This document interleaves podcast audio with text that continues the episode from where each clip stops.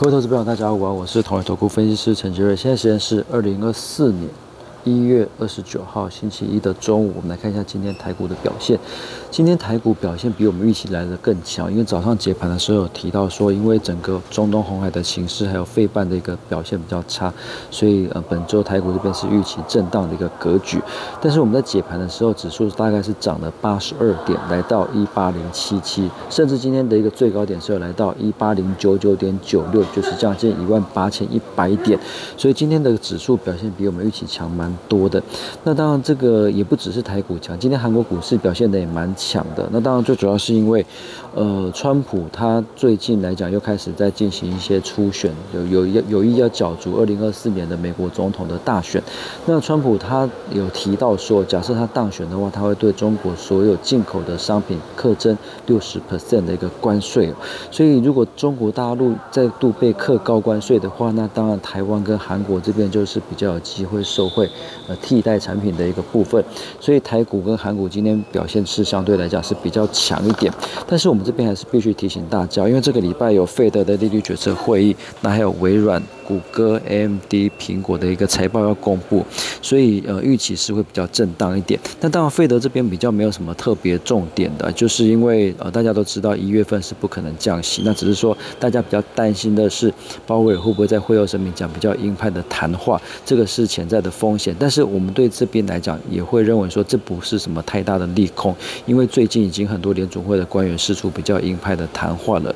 那所以就算是鲍威尔讲比较鹰派的谈话，可能也是。小幅的一个震荡的一个格局而已。那比较不确定性的因素还是在财报的部分，因为现在以以现在的一个美股企业财报来看的话，大部分还是优于市场预期的是比较多。那这一次这礼拜美国重量级科技股的财报，我们会认为微软跟 AMD 可能会是财报跟猜测相对比较好的。那其他像谷歌、脸书、苹果等等的财报，其实它的不确定性的因素是蛮高的，所以我们会认为说，在企业财报这边来讲，比较。呃，多不确定性的因素，那对指数来讲可能会造成比较大的一个波动。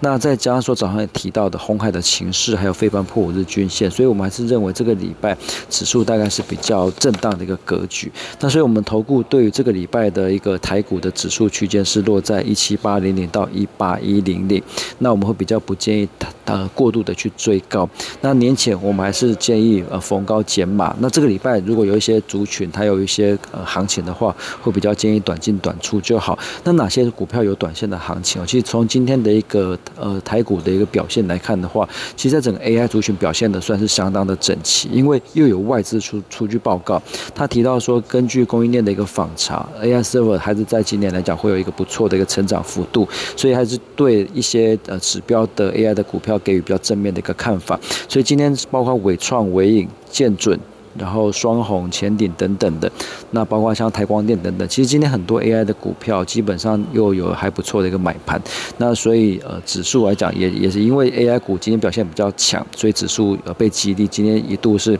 攻到了将近一八一零零左右。那当然除了 AI 股这边可以短脆之外呢，像是神盾集团也是一样，神盾、安国跟新鼎也算是今天盘面上比较强势的族群，这边可能也是有一些短脆的机会。那另外一些比较呃。今天有一档比股票比较特别，就是长荣行，它今天涨幅是蛮大的。那最主要是因为劳资的呃这个纠纷罢工的事件落幕，劳资这边是达成协议，那基呃长荣行的一个员工呃有有被承诺要要加薪了，所以暂时这个罢工呃寒假不不飞的这个讯息啊利空解除，所以呃带动长荣行今天的股价表现是相对比较好一点。所以盘面上还是有蛮多可以操作的短脆的一个标的，但是我们还是认为呃就是这几天短进短出。就好，过年前我们还是比较建议降低持股啊，不要爆股过年。那以上是今天的台股盘中分析，预祝各位投资朋友操作顺心，我们下次见。